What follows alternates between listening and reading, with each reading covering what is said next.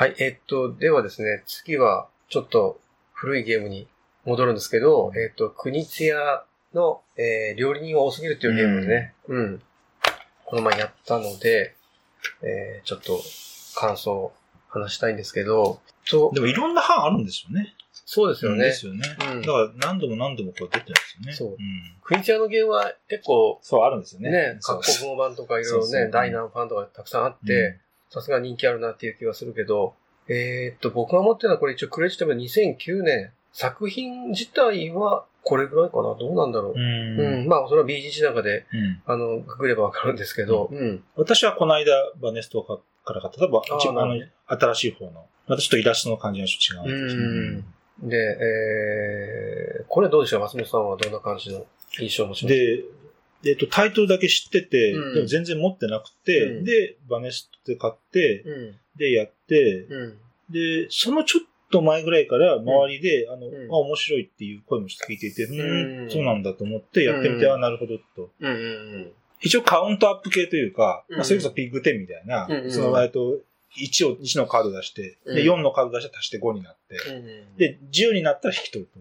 そうですねだけどもリセットっていうカードもあってまた0になるみたいな。うん。そのカウントアップ系で、その、なんだけど、それにちょっと、ちょっとマストフォローの要素もあって、うん。うん。うん。だけども、えっ、と、あるカードが出るとメイフォローになったりして、そうそうそう。っていうふうになんかあの、こういうマストフォロー、メイフォローっていう言葉でも一応説明できるんだけど、うん。まあ、そこは独特ってな気がしましたよね。うん。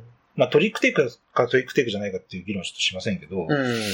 で、あとその、決算カードが4つあって、うん。で、えっと、おこれはこの間のハービーシュースもしたけども、うんある決算カードについてはゲーム中1回しか使えない。あ、うん5枚か。うん5ラウンドあるからね。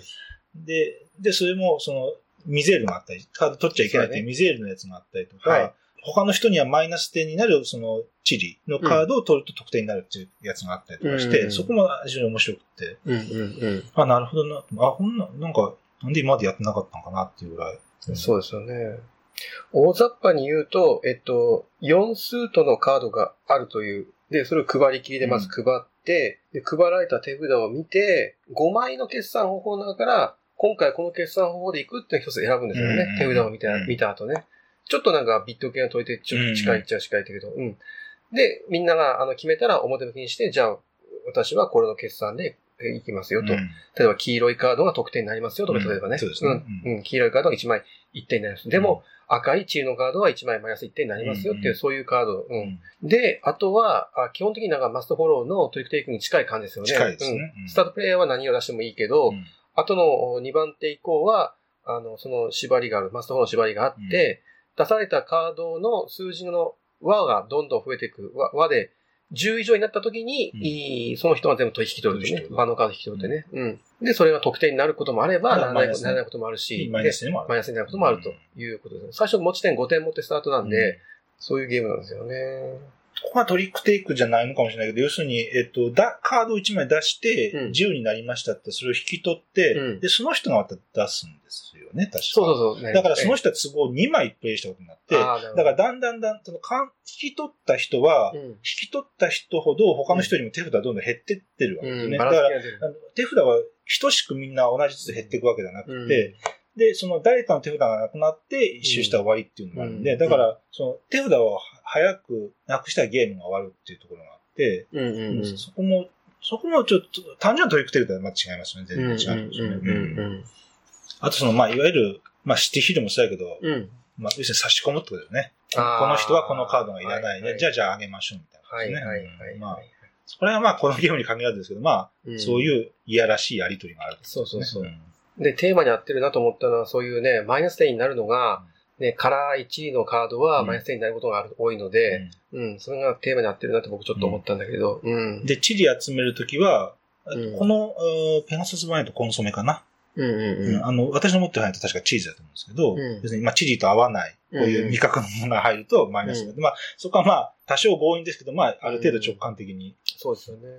なんか、トリックテイクっていうとちょっと、毛嫌いする人もいると思うんですよね。ちょっとなんかこれは取り手って紹介してんでも、そうそうね。合わないっていう人もいると思うんですけど、これは国津屋がちょっとそのトリックテイキング風の、なんていうか、風味をちょっと流用した、うんあ、の、カードゲームっていうかね、うんそういう感じで、あの、多くの人に多分プレイして楽しんでいただけるんじゃないかなっていうふうに。うん。こういうなんかでも料理テーマのゲームって、な、なんか、プレイしやすいっていうか、うん、ちょっとそういう気も、フレンドリーなテーマだなっていうふうにちょっと、あーなるうん、思ってるところも一つあって、うん。そこはそうですね。うんなんか、ある程度、バンコク共通のところはねありますよね。うん。食べ物ってやっぱみんな、うんみんなの興味があるし、はいはいうん。最初からその敷居がハードルが低いかなっていう、うんちょっとそのね、あの食べ物にすることで。うんビール国とかもね、そうだよやりやね。すい面白いそうですよね。うん。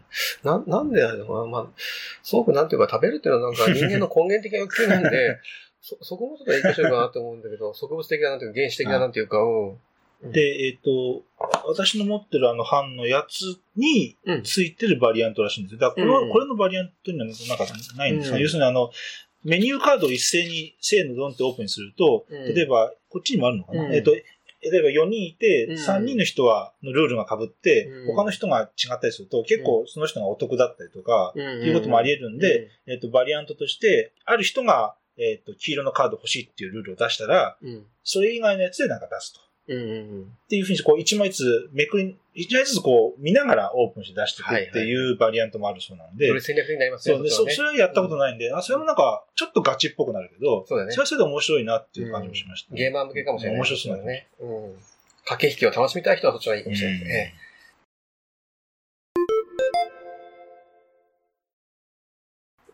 はい、えーじゃあ続けて、アンコール。うん。えーこれはブラント夫妻のお新作のダイスゲームですよね。紙ペン。そうですね。これどうですか、松本さん。どうでした？うん。うん。まあでも、手堅く面白かったですけどね。ただまあ、結構こういう紙ペン、サイコロ振って紙にき、紙にペンで記入するっていうのは、うん。まあ本当にたくさんあって、うん。なかなか、その中でこう差別化する、はいなかなか難しいところなんですけど、うんまあまず面白かった。うん面白かったですけどね。うん他とどこが違うんだかっていうのは、一つ、あれだよね、注目点になるよね。クイックス、クイーンとう、んもう他も、もう、枚挙にいとまがないまで、まあ結構たくさんあるんで、、まあ確かに面白かったっていうところですかね。うんまあ、まあブラント夫妻もあといろんなもの作るなとは思いましたけどね。そうだよね。単純になんかいろんなあのメカニクスとかルールのゲーム、ジャンルのゲーム作れるデザイナーって多彩だなって思うよね。うんうんうんまあ一つのなんかあの固執して、だからワレスなんかは結構自分のなんかあの、そういう狭い範囲で深くいってる人だと思うし、フェルトとかもそうかな。まあ、ううんん。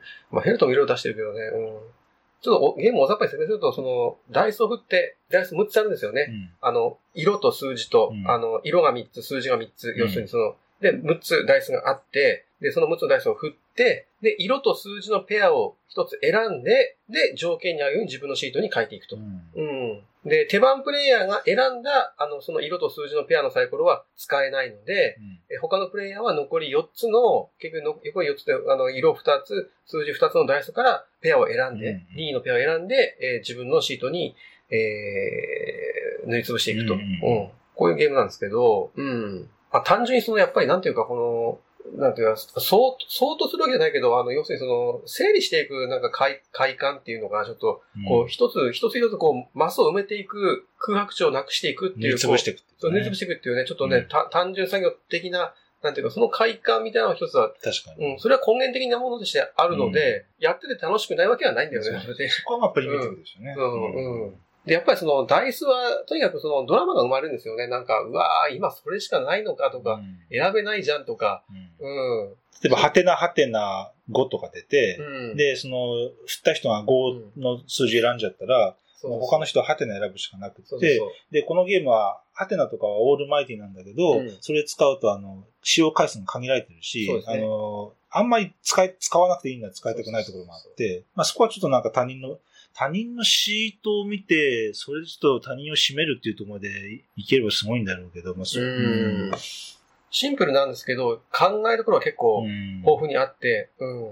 で、やっぱりあの、早い者勝ちのお得点計算法があるので、最初にその列を埋めた人が何点、でそれ以下の人は何点、ちょっと点数に開きがある。はいはい。うんまあよくあるやつですね。そうそうんだからそこの競争のインタラクションですよね。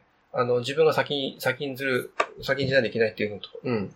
だからあ、あーこの人はこっちの左側の方行ってるんだ。じゃあ、うんじゃあ、その被らないようにこっち側行こうかなとか。うん。ニッチな方向に行った方がいいんですよね、うん当然ね。うん。あと、ある色を全部埋めたらっていうのもあるんで、それも、で、うんそれは終了条件にも関わってますし、ね。そうそうそうんで、もう一つちょっと大きな特徴なのが、やっぱりあの、二次平面的な、あの、情報処理っていうのかな。要するにその隣接しているマスに、要するにその塗りつぶせるという、うん。縦か横で。うん。うん。これが今まであんまりなかったかなっていうふうにちょっと、うんうん思ってる。そこはオリジナリティねそうそうそう。うんうん。で、それとその、そのマス目、その色のそのマス目の数だけ、うんえっと、塗らなならんっていうところがあるんそうで、そうそうそそうこ。が大事なところです。よね。その辺の縛り割とあるよね、うん結構ね。だから多くても少なくてもダメだと。だから、1とか2とか3とか4とか5が出ても、まあ、理想で言えば、どこかは塗れるようになっとけば、うんそれだけ街を広くしておけばいいんだろうけど、まあ、なかなかそうはうまくいかんのもあるんですけど。あと、その、えっ、と、星印っていうのがあって、うんそれ、は、なるべく塗りつぶしたいと。残ってるとマイナスになるんで、うん。っていうのもあって。そう。アクセントがね、うん入ってますね。まあ、ここは、あの、なんか、こういう紙ペンゲームによくある要素は、一通り、ちゃんと全部入れてる感じがしましたああ、まあ本当にあの、こういうちょっと、お僕はなんか、なんだかんだでこういうゲームが好きなんだよね、ナイスローで。結局、うん、シンプルで。クイックス、クイーンそうと、そうそう。うん。なんとかさ、言われますよね。うん。うんあと、まあ、最後ですけど、まあ、あの、なんでこれタイトルアンコールなのかっていうと、あの、ちゃんと理由があって、で、これがちゃんとした理由なのかどうかっていうのは、あの、各プレイヤーで判断、あの、ゲーム終了したら、きっともう一度やってみたくなるから、アンあコールと叫ぶでしょっていう。あ、ああ、そういうことか。じゃあ、じゃあ他のゲームでもいいじゃん。このゲームに限。そうですねななんでアンコールなのかな、ええまあ、そういうことです、まああんま気にしなかったけど、そうええいうことなのか。うん。なるほど。うん。別になんか、あれですね、この、このゲーム。にしかない、えっと、特徴をなんか言葉にしてるわけではないんですね。すよねうんまた、他のゲームでもいいですまたこのゲームの面白さに対するまあ自信ではあるわけですね。それを表したわけそうね。もう一回やりたい。中毒性があるんだってことを言ってうんるわけね。そういうことかもしれなないけど。るほど。いいように取ればね、作者に寄り添って。一応ソロプレイもあるし、であ、そのプレイありますよね。何点以上。何点以上、まあ、よくあるやつですね。そうそうそうちなみに40点以上取れれば奇跡。うんうん40点以上相当辛いな、多分な、俺思うけど。うんなんか思ってたよりも結構前やった時は点数結構低かった伸び伸びなかっですね。ね。伸びないですよね。2色待って終わっちゃうんで。そうそうそう。10点とかうん14点とか、そんなんが多分勝利ラインになるんじゃないかなと思います。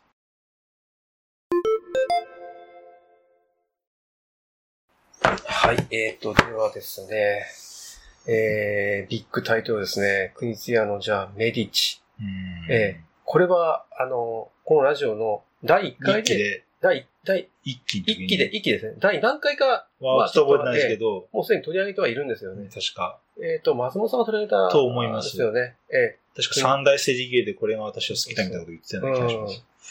えで、これの、まあ、この前メイチのカードゲームを取り上げて、でその流れってわけでもないんだけど、あの、グレール・ゲームズさんが。新しい新版をね、あの出して、で、まあ、そそれもあって、この前ちょっとグレール・ゲームズさんプレイしたので、うん。こうちゃんと箱絵があの、ベンチカードゲームとちゃんとこうするやつですね。そうそうそうそう2枚なんか、あの要するにその、つなげると絵にな、一枚になってよくあるけど、向きがちょっと対応してるっていうのはね、目線が対応してるとはなかなかね、うん。うん、新あ鮮で。のカメラワークというかね。そう、カメラワークで、ついになってるんですよね、そこがね。面白いですよね。うん。うんあの、アートワークは、あの、ヴィンセント・デュトレ。うんデュトレですね。はい。アウグストゥスとか。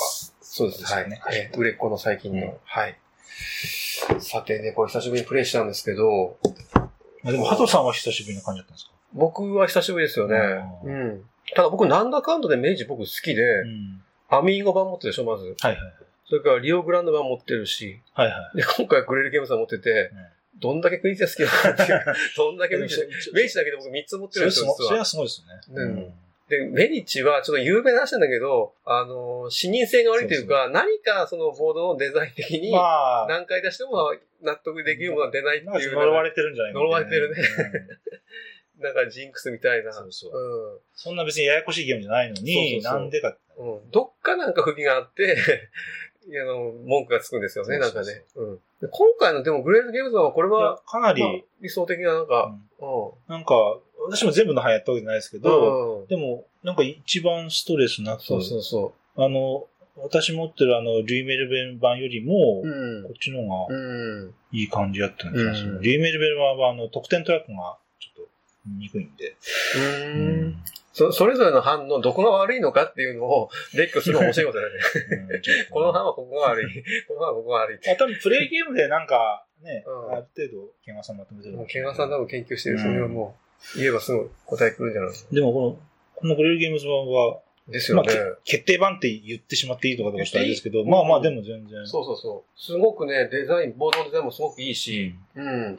あれこれ、あれだっけで、国内版って何だっけレディ1のボードゲームの SNE 版って。SNE 版ありましたよね、確かね。うんあの、確か得点トラックがあの、5刻みとか10刻みでこう、なんか、独特なやつですかね。ああ、そうなんだ。うん。まあ、じゃあ、あれはあれで、どうなんだろう、問題点ないのかな。なんか、コンポーネントがちょっと安っぽいやいみたいな。あの、その、得点トラックが、うんあの、いろいろ意見はあるみたいです。あーちょっと、そうなんだんうんちょっと、視認性について。うん、うん、うん、うん、うん。で、このメディチなんですけど、ちょっとじゃあ警部の隠しに迫っていきたいんですけどね。うーん、僕、この前、まあ、やった時に思ったのは、その、古いゲームだからっていうことなのかもしれませんけど、要するにそのセーフティーネットが弱いというか、もう本当にその競りっていう、本当にプレイヤー間でバランスを取らないといけない、そういうシビアなメカニクスのゲームでありながら、なおかつ自由に値付けができて、あのーそれがほったらかしなのが、逆に僕はすごく新鮮に思えて、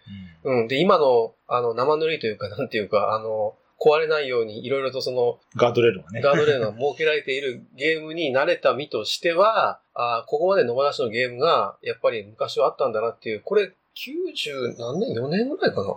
多分、カターンより前うんかな、ちょっと、わかんないですけど、そう、やっぱ90年代ですね、確かね。多分ね、うんラーも90年代だけど、ただやっぱり面白くて、一つは僕はそのセーフティーネットの NASA に驚いたのと、でもやっぱり今もやっても面白いという、うん、駆け引きが、シビアな駆け引きが、そこはやっぱりね、で、プレイヤー間でしっかりと駆け引きというか、あの、お緻密にちゃんと値付けをしていくことで、実にあの、ピリピリとした空気が生まれて、うん、接戦になる、なるんですよね。まあ、うん。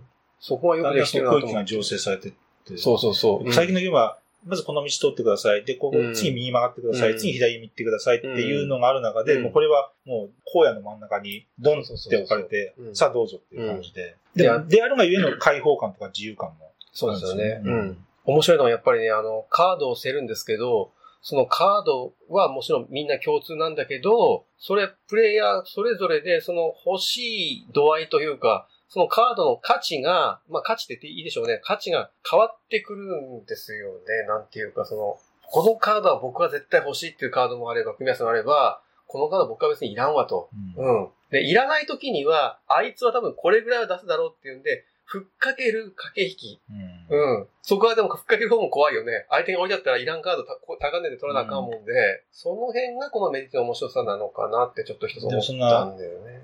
そんな安い値段で法外に買われるわけにもいかんし、そうそうそうそううんでもそこのひギリギリそう。感を狙うところが痺れるんですそうそうそう。ね。見えるからね、やっぱりね、相手の状況を見ながら、あ、これはあいつ絶対欲しいだろみたいな。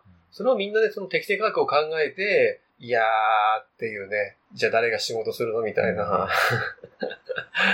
例えばその、で、ここがやっぱり2ラウンド、3ラウンドで、このステータスが累積するっていうところはそれをここに聞いていて、はい。例えばチャイルドのトラックをすごい上げてる人は、うん。チャイルドのゼロのカードとかでもめちゃくちゃ欲しいわけですよね。はい。でも、はいチャイルドあんまり上げてない人は、そんなカーゼロのカードなんて何にもなんないし、今更上げたところでしょうがないから欲しくないわけで、で、そうなると、例えばゼロの、ゼロのチャイルドのカード1枚めくった時点で、うん。じゃあやめます、はい、値付けしてって。言って、うん。で、ほ欲しくもないから安く買おうとか、そこら辺そういうのがどんどん絡みが出てくるのが、うん前、だから、その時話したのが、やっぱ三大整形ってあの、モダンアートと、ラートで、このメディッチで三つあって、やっぱりどれもクラシックと言っていいですよね、多分ね。ううん。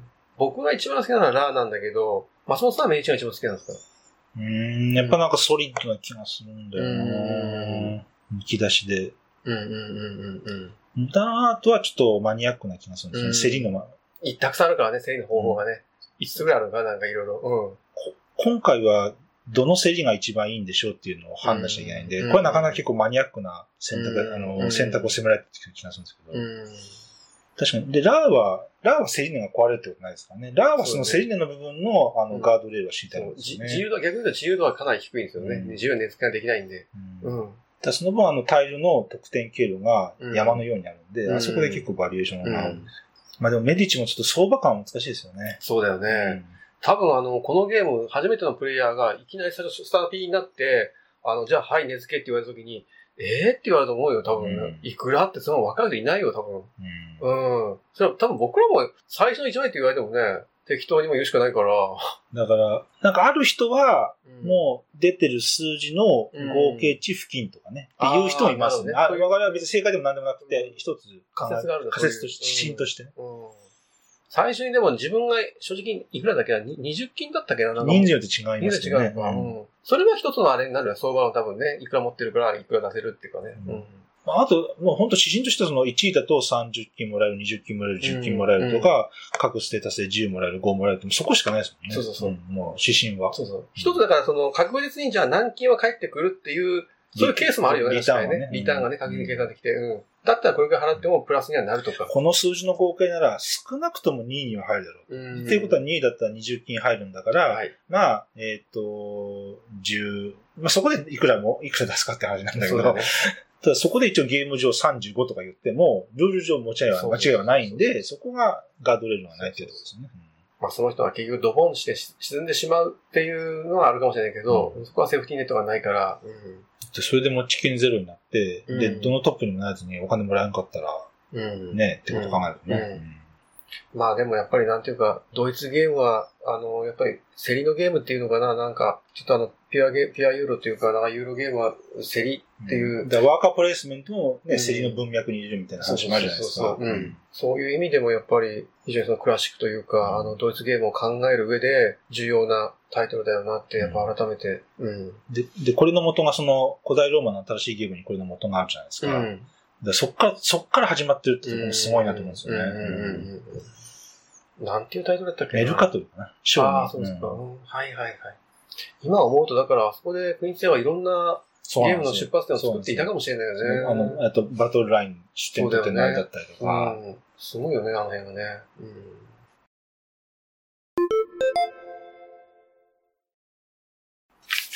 はい、えっと、ではですね、次のタイトルですね。えっとね、放題は、えー、メビウスうー放題ですけど、111かな？う。うんん。もともとのタイトルはマイラミー111。うんうんで、これがあの、シュテファン・ベンドルフの、えー、新作ですね。シュミットからのカードゲームですね。うん。あの、ソード系です。えー、ラックオーケーです。要するにラックオーケー。えー数字を並べる。小順か高順に並べると。えっと、カードが要するに2位から111までの110枚あって、で、12枚ずつ配られるのか。で、これを受け取った順番、そのままあ並べて、高順か小順にするという。で、結局、あの、交換の方法は、えっ、と、バフダから取る。うんうん。バフダが3枚。ですね。うんうん。バフダが3枚ある。山札でもいいのかな、その時。で、えー、取ってきて、そのカードを、自分のその12枚のカード並んでるところ、どこでもいいから自由に入れられます。うん取ってきたカードを。うんで、入れて、入れて、その右か左のカードを捨て札としてバフ札に出すと。うん。この隣のカードですね。右か左の隣のカードを出す。こ要するに交換するんです。そういうことでね。ううんん。これが一つ、あの、ミソなのうと、んで、もう一つは、上がれなくてもいいんですけど、点数がカードがあって、1点、2点、3点、4点っていう、点数がついてるんですね、うん。カードに、うん。うん。僕はこれがちょっと痺れたところ、このゲームの。だから4点のカードは、あのーなるべくキープしたいっていう、うー当然ね、あの、心情が生まれるし、1点のカードは、なるべく2点とか3点のカードに交換したい。だから、小順、高順に並べるのも一つあるけれども、点数の高いカードをなるべくキープするとか、点数高めていくっていう方向でのプレイングも一つ考えられるっていうのが一つあって、こういう要素、この要素が絶対入ってもいいですよね。これ、うん。ないならないでゲームになるかしらんけど、その方が絶対にやっぱ面白いですよね。うん単純にこれだけで、かなり大きな深みが出てきてると思うんだよね。そうねうん。やっぱり入れたカードの両なりっていうのが本当に縛りとしては、かなり効いてる。、かなり辛い。あの、あんまり、あんまりぼんやりした感じでやってると、そうそうそう。多分、一生繋がんないかもしれないぐらいに結構やんないと。単純にやっぱりその、手札をこう、入れ替えちゃいけないってのは辛いよね。なんていうかあの、うんボーナンダにしろ、あの、ニワトリも歩けばにしろそうだけど、あの芝居って本当辛いよね。マストホロなんかより全然辛いと思ってて。うん。なんか、そこって、今、急に思い出したんです。なんかうんスポーツにも似たとこがあって、うんでサッカーっていうのは、うん要するに人間は手で、手も使おうと思えば使うけど、使っちゃダメだけど、はいはいはい。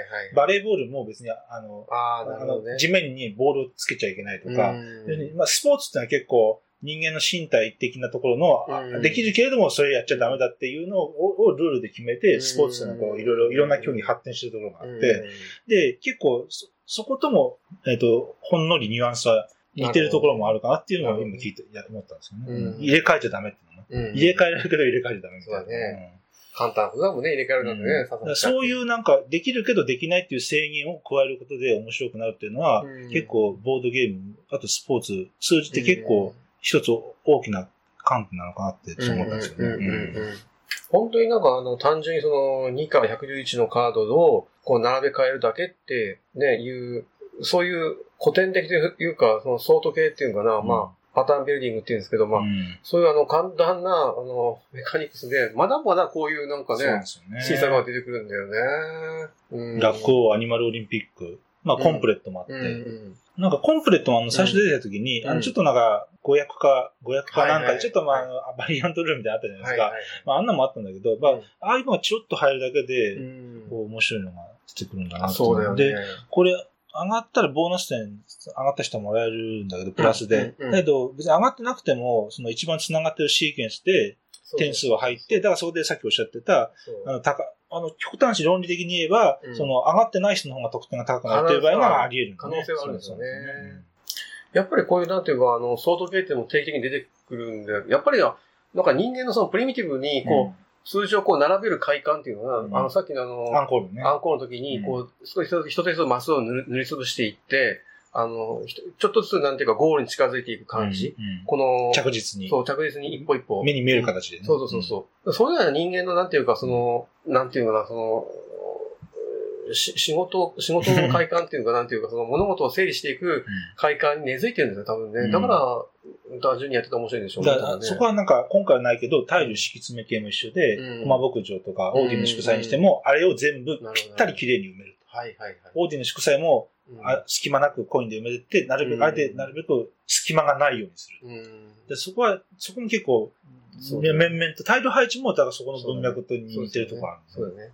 そういうふうに考えると、やっぱりボードゲームのメカニクスって、やっぱ人間の原始的な本来本本来的な快楽欲求とうん。結びついているのかもしれないですよね、うんちょっとね。う。ん。全然私詳しくないですけど、そういう人、うん行動心理学みたいな、うんなそういうところとかをよく詳しくなると、なんかまた面白さが見えたりするのかなと思ったりしますよね、実は。セットコレクションなんかもね、同じものを揃えるっていう、その、そうなんですよやっぱね、快楽だと思うし、それはね、うん一つの、ね。バラバラなものをね。そうそうそうそうそう。交換してって、どんどんこう整えていくっていう、うんそういう快感ですよね。うん。だからなんか、そこはなんか、もっと複雑化がすれば、そういう無駄なく、無駄な行動せずに、なるべく、うんあの、効率よく物事を進めるっていうのも、大きい枠ではそれに入るかもしれないですよね。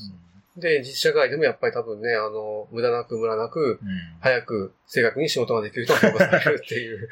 まあ、まあまあ、そこから、ね、そこからビジネスにつなげようっていう人もおるしね。うん多分仕事、仕事が楽しいんだったら、まあそういうところかなっていうのはまあ思いますけどね。ううん。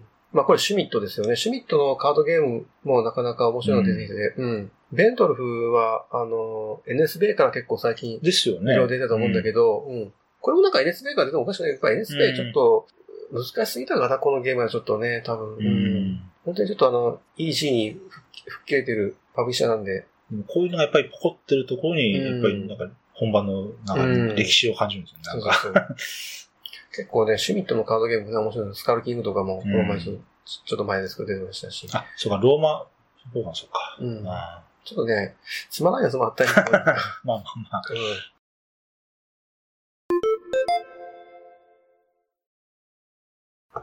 はい、えっと、ではですね、アフリカ。えーっと、これもクイーンツィアですよね。えー、ゴールドシーバーです。うんはい。これは何年の作品なのかな ?2001 年かな？あ多分ちょっとこれを見ると。90年代じゃないですね。そうね、90年代うね。ん。うん。うん。シーバーで国津屋って、そんなないんじゃないかなと思うんですけどね。いろんな人が出してるからね、ゴールドシーバーはね、もうね。ううんん。本当にこの時、い今考えるそうと、ですね。ドイツゲームの有名な人たちがみんな、デロン、デロン州、そう、えー、そうね。トイバー出してるでしょ、ねムーン出してるでしょクラマー出してる。うん。うん。当時は、あれだっけ？デロンシだっけ？あれあれですね、あの、コロビーニかな？コロビーニですコロビーニですよね。5号線で行こうは誰やったかな？あ、1号線で行こうか。あれは、ドーラ？あ、ドーラか。違ったビッグシティがデロンシだよね。ですね。うん。 Sternenhimmel は、あトム・シェイプスだったかな？トム・シェイプスかな。ううんん。あとは、まあ、ニュー・アラン・ムーンとかね。うん。で、このゲームなんですけど、まあ、あの、アフリカ大陸にこう、まず、タイルを裏向きで全部敷き詰めて、うんうん。タイルめく、タイルめくりですよね。タイル配置じゃなくて、タイルめくり。ん。うん。最初にもうタイルを全部敷き詰めてあって、めくっていくゲーム。まあ、それは探検してる感じなんですね。そうそうそうそうんだからすごくなんていうか、クニツィアにしてはというか、なんていうか、テーマと合ってるっていうか、メカニクスと。うん。それも一つあったんだけど、結論というか僕が一番考えたのは、僕はあの、非常に僕のとっての、なんていうか、ファミリーボードゲームの理想形。こういうのをなんていうか、うん。こういうのをなんか家族でやってるっていうのは、そういう時のボードゲームとしてのサンプルとしての一番なんていうか、その理想に近いんですよ。理想の風景、原風景。そう、ゲーム風景なんか家族4人でこう、うん、やってる、ボードゲームをしてる。そ、そこにじゃあ中心に何があるのか、うんこのアフリカがあるっていう。なるほどね。うん。ただ、あの、実際にちょっとね、細かいのが割とあるんだよね。ちょっと。そう、やっぱりその、国津屋にしてうんは、うん結構、選択肢がの分岐が細かいですよね。そうそうそう処理がね。そううん割とね、なんかね、いや、いや、考えると割割と難しいけど、オープンにしたタイルは、あの、そこの空きマスとして考えるっていうのは一つ原則としてあるんだけど、でも、オープンにしたタイルに、オープンにしたタイルを重ねちゃいけないんですよね。うん。っていう、ちょっとそういう、なんか直感的なない、あの、うん例外処理みたいな部分があるので、だから僕の最初冒頭で言ったその理想のファミリーゲームっていうところにちょっとそこは相反するところなんですけど、こう見た感じでいくと、うんアフリカまあで、見た目はね。見た目はね、うんでも実際にやってるのはちょっと、込み入ったゲームなんですけど、なんか割とルール細かいところありますよね。うんその探検家駒だけがいるマスは、あの、うんそこにタイルを置いても、置丸いタイルを置いてもいいとか、置いていい。はい単純に手番が来て、うんまあ、タイルめくる前にワープするんですよね。そうそうそうで、ワープした緊急回避みたいなね。もうそれはもう本当にうんどうしようもなくてっていう感じはあるんだけど。でもそれをするかしないか。でしないと。うんそしたら、裏側向きのタイルをめくるか、うん表向きのタイルについて何かするかっていうのがあると。そうそうそうそうそう。で、裏向き、じゃあ裏向きのタイルをめくりますと。うん。じゃあめくったら、そのめくった種類によって、いろいろ処理があると。そうそうで、結構、えっと、まず二股、その後うん五択、そのまた五択みたいなことがあって、うんそこが、いや、これは結構サマリーあってもいいかなぐらいに思いましたね、珍しく。結構ね、2001年のゲームで、なんだかファミリーストラテジーのゲームなんだけど、かなりゲーム慣れした我々でも、ちょっと混乱を招くよううなんケースがあるんですよね。で、隣接、運んで、あ、うん、チップを移動させて、隣接したら何点とかあるんだけど、うんそれも、え、このチップ、何のチップが隣接したら何、何になるんでしたっけっていうのは結構、そうそうそうそう。ああー、なんだっけっていうのは結構確認しないと。隣接した方がいいのかとか、あるいは何も隣接しない方がいいのかとかいろいろあるしね。で、それに加えて、を2アクションなんで、うん。うん。今言った、ああいう非常に細かい分岐について、さらにそれが2アクションあるんで、だから、あの、あ今1アクション目でしたっけ？いや、さっき2アクション目やったんでしたっけ？みたいな話に、まあ、うんうんなるか、恐れもちょっとはらんでいて、うん。そういう、ちょっとやぼったさはあるかなっていう。そうそうそう。ただやっぱりあの、なんていうかその、まあこれもまたちょっと話、あの、繰り返しになりますけど、こうめ、タイルをめくるっていう、なんかこう、くじ引きに近い感じなんていうか、その一種のギャンブルっていうか、うん。ワクワク感はね。そう、ワクワク感があるんだよね。やっぱタイルをめくる。うん。これも人間の本来的な欲求っていうか、なんか快快楽快楽欲求に、うん、目指していける。あのタイルをめくるっていうのは楽しいよね。自分の周りのやつを。うん、だんだんこうアフリカ大陸が分かってくるっていう全貌が。うん。うんそれが一つあったのと、あの、交易品を取った時には、自分のものにできるんです。それを交換しても良いと。うんこの交換のルールがよくできていて、基本的にはそのウィンウィンなんですよね。基本的にはウィンウィン。うんうん。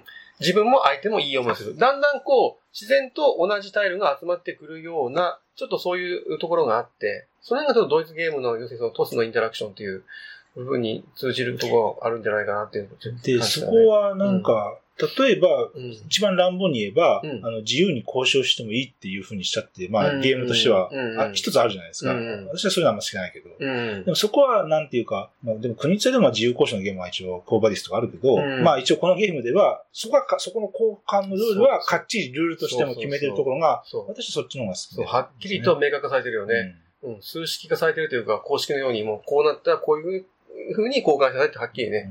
うんゲームのプレイで言えば、すごいドライに言えば、一番得点取れるコードは何かっていうのを、こう、うんつ追い詰めて考えていく感じだと思うんですけどね。うんこの行動をしたら2点増える。うんこっちの行動したら3点増える。じゃあうんこっちの方が1点多いからこっちの行動しようみたいな。うん結構ドライに言えばそういう側面はあるかなと思うんですよね。うんうんうんあとあの、もう一つちょっとね、あの、プレイしててちょっと危機感を感じたのは、11枚なんかその終了フラグを立てるタイルがね、あの、オープンになったらゲームは終了なんです。遺跡、遺跡かなんかね。そうそうそう。ん最初ランダムに、こう、ね、あ置いてめくった時に、やたらとその遺跡が出てきた時には、すぐにゲームが終わってしまうんじゃねえかっていう、これランダムだからなって、だからそういう危機感を持つんだけど、それでもそれでちゃんとゲームとして成立してるし、ううん。ひょっとしたらでも最初の11枚でね、ゲーム終わっちゃって、みんな0点で終わる可能性もあるんだけど、その辺の、なんていうかそのルール、デザイン、メイキング。ある意。味、大雑把な感じがね。そう、ある意味大雑把だよね。だから、なんか、これはまあ90年代じゃないけど、個人的な印象では、そういうのがなんかちょっと90年代うん同時金っぽさっていう一つは私はあって、で、ちょっと、えーさっき6時間ノースでその建物の説明をちょっと言ったのはそれがあって、うんあの建物が、えっ、と、ある程度決まってなくて、うんあの、ある、ある程度の偏りを、えっ、と、許容していると、そこは何も決めてないっていうところが、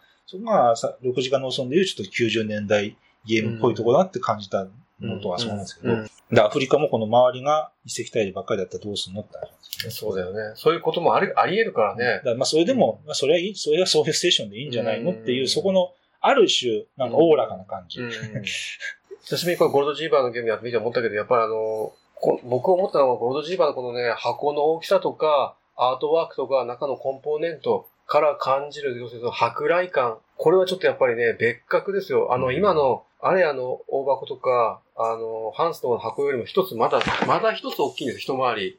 で、迫力のあるアートワークがドーンとあって、いや、やっぱり、ボードゲーム始めて、うんで、最初はゴールドジーバーってもの知らないけど、まあゴールドジーバーってものが、あ、過去あったんだってまあ知るわけじゃないですか。うん。で、まあ、みんながそうだけど、やっぱりゴールドジーバーは集めたくなるんですよね。集めたくなるね。で私も、もう、うんもう、もろそうでしたし、で、本当キューレーベンとか、うんビッグシティとか、ジュニセーダ、ステルネンヒンメルとか、うん。ステルネンヒンメルの箱なんて本当素晴らしいんだけど、だからやっぱりね、ものとして、収集あの、所有したいっていう欲が、やっぱり他のちょっと箱とまた違う大きな魅力があるんですよね。この、この、この、ロゴとか、この、並べた時のこの、側面の絵とかもそうなんですけど、うんもうね、なかなか今は、今の時代なんかここまでちゃんとしっかりとしたなんていうかプロダクツとしての、あの、所有欲を満たしてくれるボードゲームってなかなかないんじゃないかなと思ううんなんか、あなんか違うんだよね。ずれてる。ちょっと、ちょっとこれで違うんだよね。あの、豪華なコンポーネントゲームたくさんあるけど、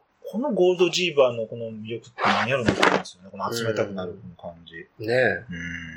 これアートワークはフォービンケルかなまあね、それもちょっとね、言っておきたいですよね。ぜひともね。こうある程度こういろんな V ゲームを集めようってしだした時には、やっぱり一回なんか大体の人は通る気がするんだよな。そうですよね。ゴールドジーバーの魅力が。うん。うん。うん。ちなみにで、僕の持ってるこのアフリカは、実はその、その昔、エポック社が、うんあの、いくつか日本語版、日本語版っていうかね、あの、日本語ルール、テンプレートを出してて、この版ですね、私はね。うん。ミシシッピクイーンもね、うん。日。本もありましたねこれとミシシッピクイーンの二つだっけね。うん私知ってるのそんな、そうだよねあるんですかねわかんないですけど。うん確か、安田仁さんが訳されてるんですよね。翻訳、あ翻訳監修は安田仁か。うん、グループ SNE とね。うん、ということです。でも本当この間、私も持っててずっと積んでて、うん初めてやれたんで、なかなかこうんう、やる機会なかったんですそう。よ。意外に、意外にこのルールがちょっと細かいところがあって、そこもちょっと一つネックになってるんですう。読み砕かんとね。そうそうそう。うん僕もなんか昔一回プレイしたけど、あの時多分間違えたと思うんだよな。今回正しくうん。予約始めてプレイできたと思って。うん。やっぱタイルめくりの面白さを堪能できたなと思いました。あの、ロンゴで、こう、うんマスにこう、たくさうん。んタイルが並んでる時に、ちょっとアフリカをげんについて、ちょっと言及してる人がいたんだけど、あまあ、あの、形も全然違うんだけど、うん。ぼんやりとしたイメージは確かにちょっと似てるとこは、タイルがこう敷き詰めた感じがね、ね。ちょっと似てるなっていうのは分かりましたね、確かに。ああいうなんか丸いタイルをこう敷き詰めてあるゲームと風景ってあんまないね、そういえばね。うん。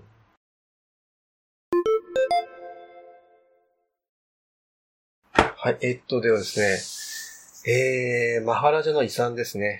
うんえー、えー、シャハートです。はい。新作です。ようね。えー、うん。新作なのっていうぐらいの、え、2017年のゲームっていやいう。でもまだ、こう、やっぱりシャート好きとしては、うんこう活躍してくれるだけで私はそう大変嬉しいんですよ。いや、あのー変わってないのがいいですよね、シャート。いや、やっぱシャートはこうじゃないとなっていう。国津屋とまた違う感じで変わってないいですよね。やーですよねうん。この人もやっぱね、やっぱでそういうデザイナー自分の持ち味をちゃんとこう、継続してくれるというのはファンを離れないよね、多分ね。うんそういう、うん裏切らない感じ、ね。そうそうそうんだんからこういうシャートをまたやったら、また次のシャート買いたくなるもん、僕も。うん。ちょっと、ヘルウィグが、まあ、どんだけ売れたかわかんないですけど、うーんっていう感じもなった中で、うんまあでも、まあ、この後は語るあれですけど、まあ、これは面白いんで、そうですうんね。やっぱ、シャート好きとしてはちょっと一安心うんうんうんちょっとね、あの、大雑把なゲームの紹介なんですけど、手番でやるのが大きくまず二つに分かれて、コインを取るか、あるいはお金を払ってカードを買う。うん。うん。大雑把に言うとこの二つなんですよね。で、盤上のおコインを取ることで、えっ、と、カードの値段がだんだん安くなっていく。そうですね。うんうんちょ、ちょっとなんかダッチオプションというか、ちょっとね、そうね。う。うんん。そんな感じが、のゲームなんですで、で、あの、取ったカードのセットコレクションで、えー、終了時に何点とか、うんうん。セットコレクションなんですけど、あの、条件さえ合えば、途中そのボーナスカードみたいな、あの、集めたこのカードで、このカードが取れるという条件合えばね、何点っていうカードが取れるようになっていると。非常に大雑把に言うとそういう感じ。だからもうあの、そのコインを取るのか買うのかっていう、そのソソリッドというか、なんていうかその、もう凝縮したジレンマっていうか、もう、うん、わかりやすいジレンマっていうかね、うん。先々まで読めるんで、しかも、あの、お金はいくら持ってるっていうのが各プレイヤー。うん。だから僕はこれ取ったら多分あいつはあれを買うだろう。買えるよようになる。買えるようになるとか、うんまあ、じゃあちょっとここは無理してでも買わないといけないとか、そういういろんな思惑が、あの、プレイヤーの頭の中でぐるぐると渦を巻くような。で、やっぱりあの、コレクションカードでその目標カードは早い者勝ちなんで、相手と被った時には、何が何でも先を行かないといけない。だから高くても買わざるを得ないとか、いろいろあるんですよね。カリフォルニアカードゲームみたいなはい。ことを言ってる人がいるかわかんないですけど、でもこの、えっと、コインを取る。うんうんで、取ったら、うん。えっと、ね、その全体の値段が下がるっていう、ここはモロカリフォルニアで、うん。でも、で、ここもなんか同一的機能美を個人的にはやっぱ感じていて、この、うん。置いてあるコインを取ると。うん。そしたらこれ、取ったこのコインは自分、まあその人の持ち金になるし、うん。あとここがその、えっ、と、現在の価格帯を示しているっていう、うん。このなんか、になんか機能美を感じるんですよ、なんか、システムに。ああ、なるほどね。うん、無駄のない。うんいや、もう、無駄がないって本当に無駄がないよね。もう、シャートのゲームは無駄がないのが一つ特徴だと思うけど、うんうんプレイヤーのそのも、置かれてる状況っていうのは本当にはっきりわかるんで、4人ぐらいだとね、もうバー全体がはっきり見渡せて把握できるのは、やっぱりこういうシンプルなゲームの良さかなって一つ思う。うん。で、いろんなゲームによって、うん。自分の場しかちょっと見る余裕がないとか、自分の場とボードしか見る余裕がないとか、うん。あともうぜもう全体が見えるとかっていうな、見える範囲の広さっていうか、うん。もちろんその人のスキルにもよるんだけど、うん。それがいろんなゲームと違ってて、うん。でもやっぱりやっぱ全部見えた方が好きな人もいるしまああんま気にしない人もいるしって感じですけど、うん。こう、やっぱなんか要素は少ないっていうか、そのシンプルで、なんか浅はかなゲームで全体が見えるっていうのもあるけど、これはその全体が見えた上でのいろいろ考えることで、まだ奥行き全然あるんで、うん。全然だからその、物足りないわけじゃないんだよね。それがね、全体見渡せる量だけど。モダンユーロ、ピュアユーロって話になって、その、うん例えば今の時代、その、えっ、と、初めてやったゲームがオーディンですとか、うん初めてやったゲームがカベルナですとかうんっていう、モダンユーロから入った人みたな。はいいはいはい。で、そういう人がこういう、この2017年にうん。発売されたのが本当かって思うような、こんなピヤピヤした、うん。こういうのやった時に、うん。物足りないと感じるか、逆に新鮮と感じるのか、そね。そこなんかその興味深いですよね。そうそうそう。うん。あの、つまらないっていう思う人がいても僕は全然不思議じゃないと思ってて、ね。うん。うんうん。淡白で、うん。で、シャートの特にそういうとこあるんだけど、うん。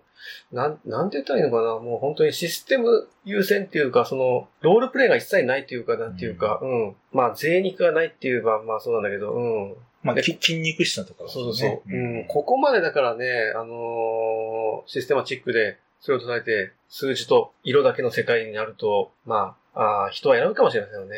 うん。だけど好きな人はもう好きなんだよね、でもこういうのは。メカニクスシステム好きな人は、うん。だだから、ここの例えば得点計算も、うん。あの、ある色について1枚しかないやつっていうのは得点にならないんですよね。はで、ここは正直テーマととは何の関係もないんだけども、ない。ない。ない。まあ、シャハト好きはここも結構、おーシャハトだと思うんだけど あの、ただ、まあ正直テーマからするとなんでって話なんですけどそんかあんま関係なくて、うん。ただ、ルールとしてはこれがもう非常に効いていて、効いてる効いてるる聞いてる。で、それは聞いてるっていうのはもちろんそのうん2枚にならないと得点にならないっていうのに聞いてるのもあるんだけれども、それとそのコレ、ねあのコレクションカードのそうだよ、で、コレクションカードのすぐ取れるやつっていうのは1枚捨てなきゃならない。捨てるっていうのがあるからね。で、その、この1枚捨てなきゃならないっていうのと、この1枚だと無駄になるっていうのがいい意味で噛み合っていて、うん要するに、このあのコレクションカードを取って1枚捨てなきゃならん。その捨てるやつには、この1枚しかないこのカードを捨てればちょうど帳尻合うねっていう思考になるんですよね。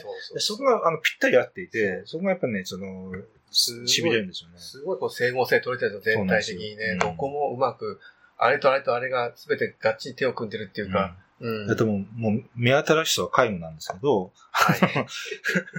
そう、新しい、新しい、新規性を求める人にはちょっと厳しいんかな、こういうゲームやっぱちょっと。逆になんか新鮮なんだよね、僕。ら。そう2010そう年の今やると。そうそうそうだからなんかあの、外界の情報は一切入れずに、うん。そういうの、トレンドとは無縁で、ポコッと出てきたような感じがして、まあ、実際はどうか知らないけれども、いくつかなんか、例えばカードゲームを並べてみて、目隠しでやってみて、で、このゲームを年代順に並べるって言った時に、これを今2017のゲームに、ねな一番右足に持ってくる人はなかなかいないだろうね、多分本ね。当ですよね。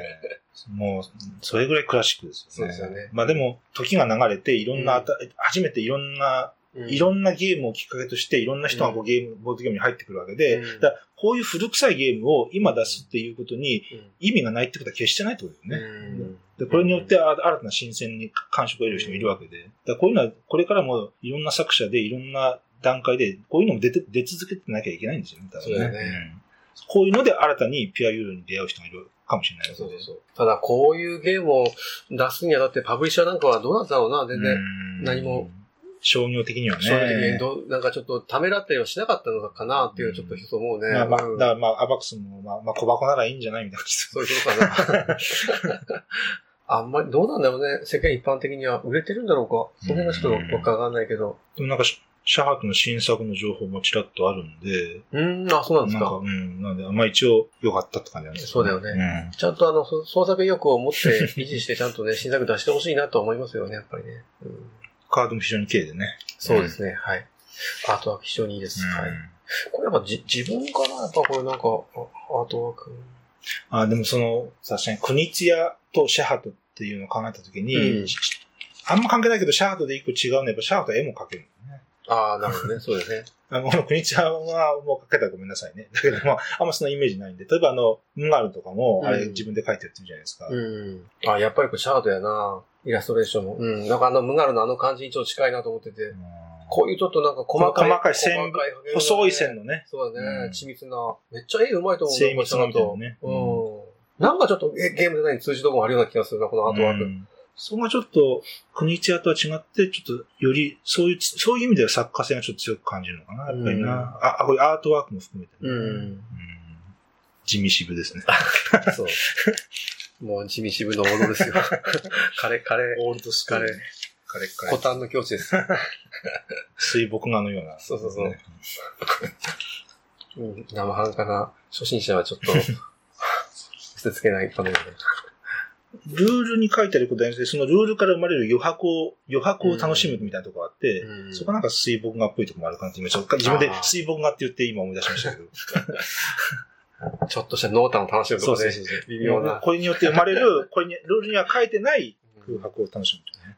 まあでもこういうゲームは2014年に出てくれるっていうのは僕は非常に嬉しいし、安心できるというか、なんか、うん。地に足がついてるなと思いますよね、なんかね。統一系まだ。うん。